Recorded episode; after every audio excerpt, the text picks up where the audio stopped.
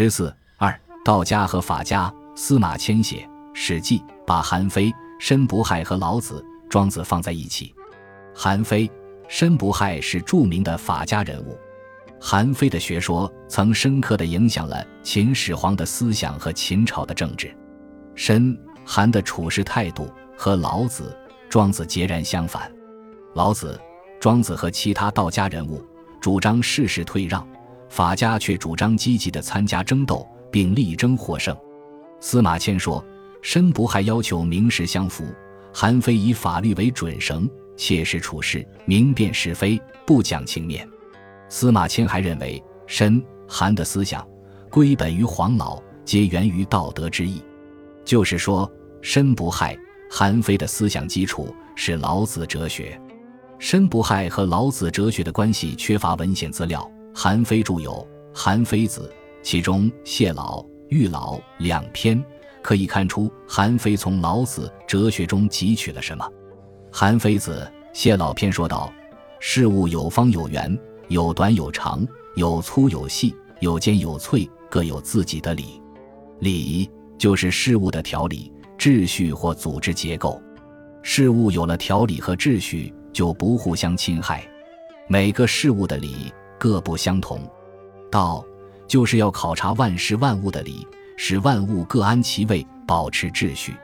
韩非又说，事物都有生有死，他们各自的理也有生有死，所以理不长，即不永恒。只有道，天地剖判时就存在，天地消灭了，道也不会消失，所以道是长，即永恒存在。韩非完全赞同老子对道的解说。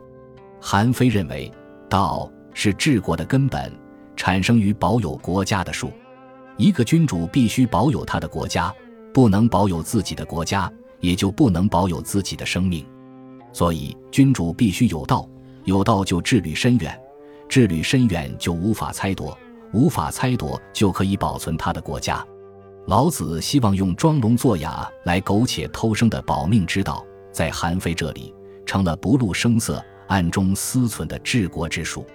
礼也就是规矩，圣人处事就是完全按照事物的规矩，按规矩办事就是有道之君。有道之君就能把国家治理得井井有条，这就是韩非的推论。治国的规矩是什么呢？就是法令制度。老子说，法令越严密，盗贼越多，所以他反对用法令治国。但在韩非这里，对万物有道有理。有规矩的认识，却成了依法治国的理论根据。韩非主张国家大事必须根据法令进行决断，而不能根据某些人的私意。韩非认为，既然是国家法令，就必须人人遵守，无论高低贵贱，都应一视同仁。执行法律应不畏权贵，不怕强暴，也不被能言巧辩所歪曲。大臣犯法也应受刑。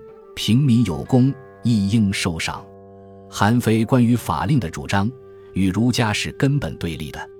儒家主张刑不上大夫，其意思是：假如大臣、贵族犯了罪，不公开处以死刑或其他刑罚，而是给他一把剑或一条铃子，让他在不公开的地方自杀。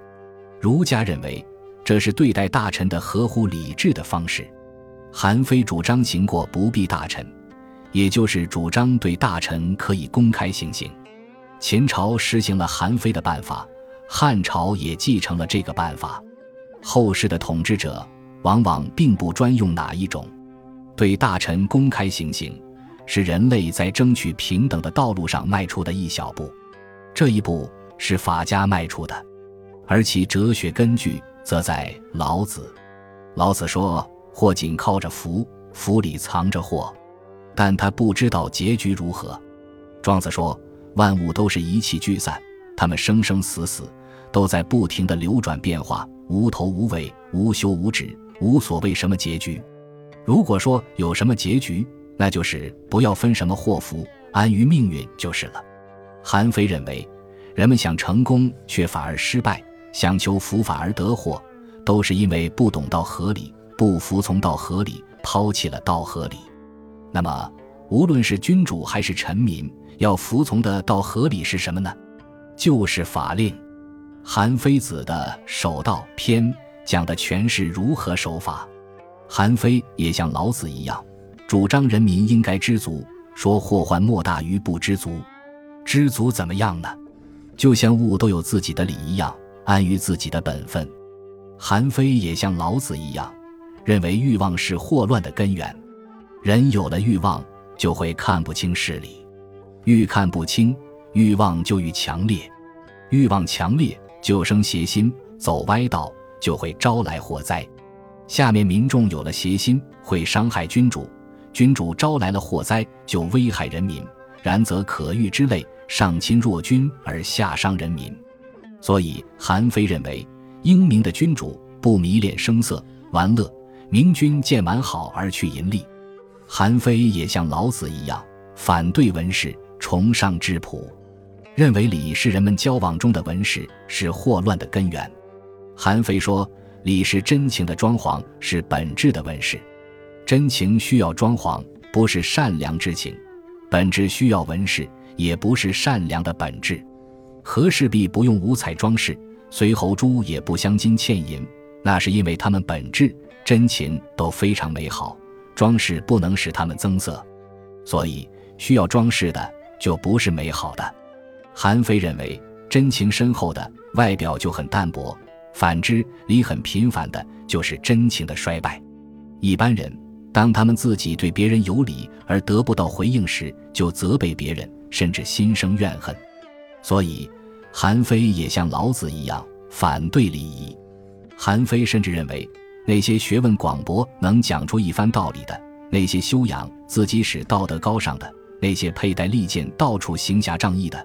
那些技艺高超、能造出各种新奇玩意儿的，以及那些东来西往经商贸易的，都是国家的蠹虫，只会糟蹋粮食，是没用的石头，是木刻泥捏的偶人，不仅没有一点用处，而且还是捣乱分子，是社会不安定的根源。应坚决取缔他们的活动，要他们统统种地去，要不去当兵，总之要安分守己，不得用上述手段投机取巧。假如有人不安分，不知足怎么办呢？老子早已说过，把那带头闹事的抓起来杀掉，看谁还敢捣乱。韩非主张施用重刑，这在老子学说中也是有根据的。司马迁认为韩非的主张太残酷，但韩非说，手段残酷，人民才害怕，害怕就少犯法，少犯法就少受惩罚，残酷是为了不残酷。秦始皇非常欣赏韩非的学说，他用韩非的学说来治国，但是秦朝很快就灭亡了，韩非的学说也因此受到了很多批评。